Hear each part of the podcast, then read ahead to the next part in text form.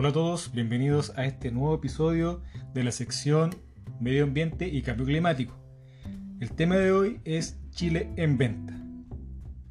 Yo creo que en los últimos años, después de, la crisis social que ha afectado a nuestro país, ha quedado más que claro cuáles son las problemáticas principales por las que estamos traspasando nosotros como, como país, principalmente por la privatización de nuestros recursos naturales. Pero para comenzar vamos a hablar un poco acerca de los recursos naturales que posee Chile. Primero que todo cabe destacar que estos recursos se pueden dividir en dos categorías. Los recursos que son renovables y los recursos que son no renovables. Dentro de los recursos que son no renovables encontramos todos los minerales y los combustibles fósiles, que estos son elementos físicos. Y dentro de los recursos renovables encontramos el sol, el viento, el aire, el agua, que si bien son elementos físicos, entran en una categoría distinta, porque estos sí son renovables. Por otra parte encontramos también el suelo, los animales, las plantas, que son considerados recursos biológicos. Y para poder utilizar estos tipos de recursos naturales que posee nuestro país, existen distintas actividades de extracción.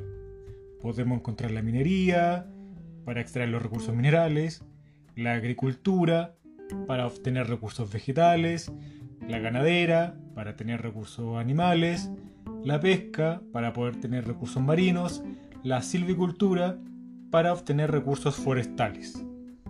Esto hace que Chile tenga unas características muy importantes que hace que tanto el mercado nacional como el internacional ponga sus ojos en nuestro país, ya que al ser un país tan largo, con distintos tipos de clima, se pueden realizar distintos tipos de actividades extractivas para obtener distintos recursos naturales, ya sea la pesca, ya sea los bosques, ya sea los minerales, el cultivo, los animales, etc.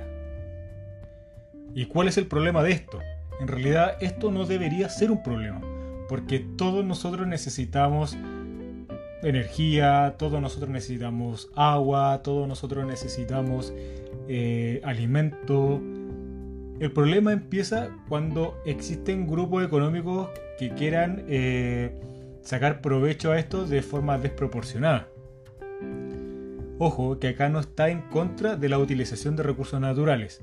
Estamos hablando acerca de la sobreexplotación de estos mismos recursos y cómo nos van afectando a nosotros a nivel nacional, ya sea económicos o a nivel ambiental. Desafortunadamente, en los últimos 30 años de nuestro país se ha llevado a la privatización de muchos recursos. Si bien hemos a lo largo de esta historia recuperado algunos de estos elementos, existe una gran gama de artículos o, de materias primas que son todavía eh, parte de empresas extranjeras. Y al ser parte de empresas extranjeras, la regulación sobre la explotación de estos recursos es bastante limitada o en algunos casos nula. Pero cuando hablamos de privatización, ¿a qué nos referimos eh, específicamente? En términos generales, la privatización es entendida formalmente como la transferencia de empresas o actividades públicas que pertenecían al Estado al sector privado. ¿Y por qué se privatiza? Bueno, básicamente porque muchos gobiernos en muchas partes han encontrado en la privatización el instrumento necesario para poder sanear las finanzas públicas. También para aumentar eh, la eficiencia de la extracción de los recursos y obviamente también para poder limitar el poder del Estado sobre la economía. También recordemos que hay bastantes conflictos de interés acá. ¿Y qué pasa en Chile en la actualidad? Bueno, si hablamos de los últimos años, estamos hablando de la década de los 90 aproximadamente, mediante el mandato de Frei Ruiz Tagle, hubo como una, mega actividad de privatización de empresas o recursos naturales. Se privatizó gran parte de Codelco, donde más de 300.000 hectáreas de yacimientos fueron traspasadas gratuitamente a empresas extranjeras. También se privatizó Puerto de Ventanas y Termoeléctrica Tocopilla. Se privatizó Colbún, Edelnor, Edelaisen, que representan aproximadamente el 40% de la generación eléctrica del país. También se comenzó la privatización de las empresas sanitarias que eran abastecedoras del agua potable, ya sea SVAL, que eran servicios sanitarios de Valparaíso, también se privatizó Esvío, Aguas Andinas y ESAL. Por otra parte, en el 2018, específicamente en enero del 2018, SQM renovó su contrato hasta el 2032 para la, explotación del litio. Cabe destacar que los principales productores de litio a nivel mundial se encuentran en Bolivia, Chile y Argentina. Y el litio es súper importante porque ahora toda la industria automotriz, la tecnológica, nuestros celulares, todos tienen eh, componente de litio por la gran cantidad de almacenamiento energético que esta posee.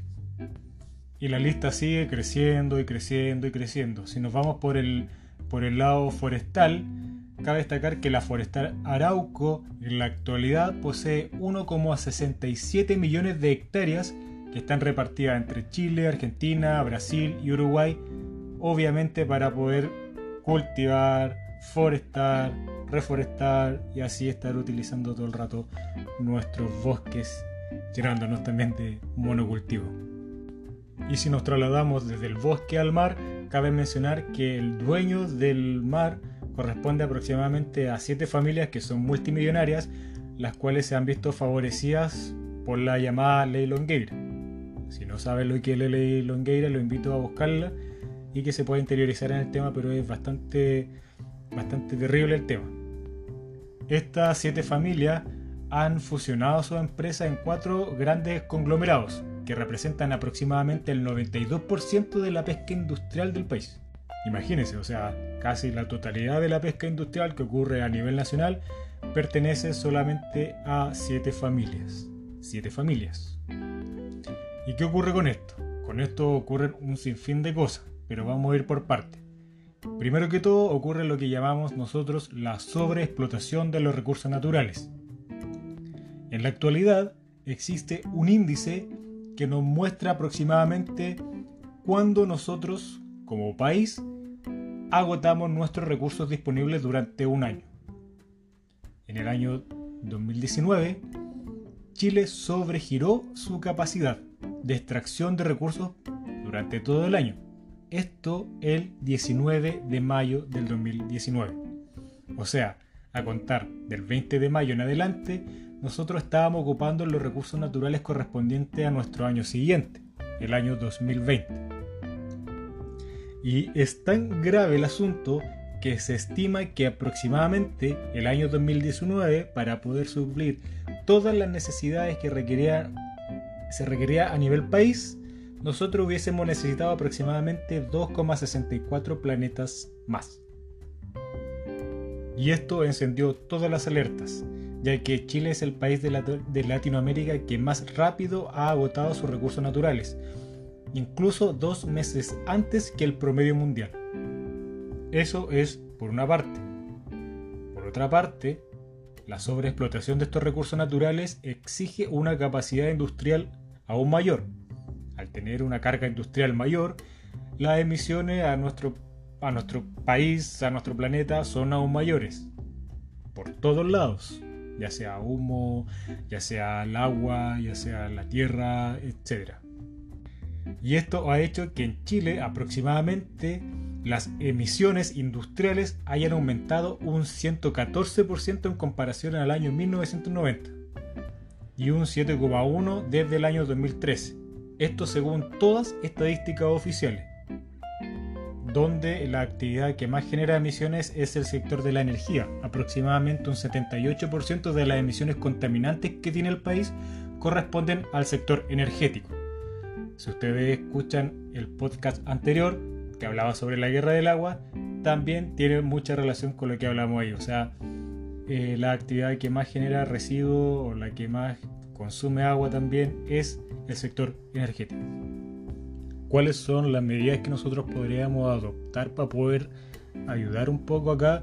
La verdad es que en este tema, como personas naturales, es muy difícil poder hacer algo. Si bien nuestras pequeñas acciones pueden llegar a marcar un poco la diferencia, el problema acá es a nivel político, es a nivel de, de Estado. Y es ahí donde este movimiento social que comenzó el año 2019 cobra completo sentido. Afortunadamente hoy día estamos a las puertas de tener una nueva constitución. Esperamos que esto nos pueda favorecer. Pero el camino que hay que recorrer es muy, muy, muy largo. Ya que la base de nuestra economía actual está en base a la privatización de nuestros recursos, a la sobreexplotación de los mismos. Y frente a eso es bastante complejo porque hay que cambiar el modelo completo de economía de un país. Actualmente Chile está en venta, o más bien se vendió ya hace bastante tiempo. Todos nuestros recursos naturales, o la mayoría, le pertenecen a privados. Y frente a eso, lo único que podemos hacer nosotros como personas naturales es ejercer presión. Primero que todo, despertar nuestra conciencia, darnos cuenta de la realidad, nos están quitando nuestros recursos, estamos dañando nuestro país, estamos dañando nuestro planeta. Y una vez que tenemos concientizado estos temas, comenzar a hacer presión. Esto se tiene que cambiar a nivel político. Nuestras pequeñas acciones pueden hacer bastante, pero no pueden solucionar el problema que viene de raíz. Y este ha sido el episodio de hoy que habla sobre Chile en venta.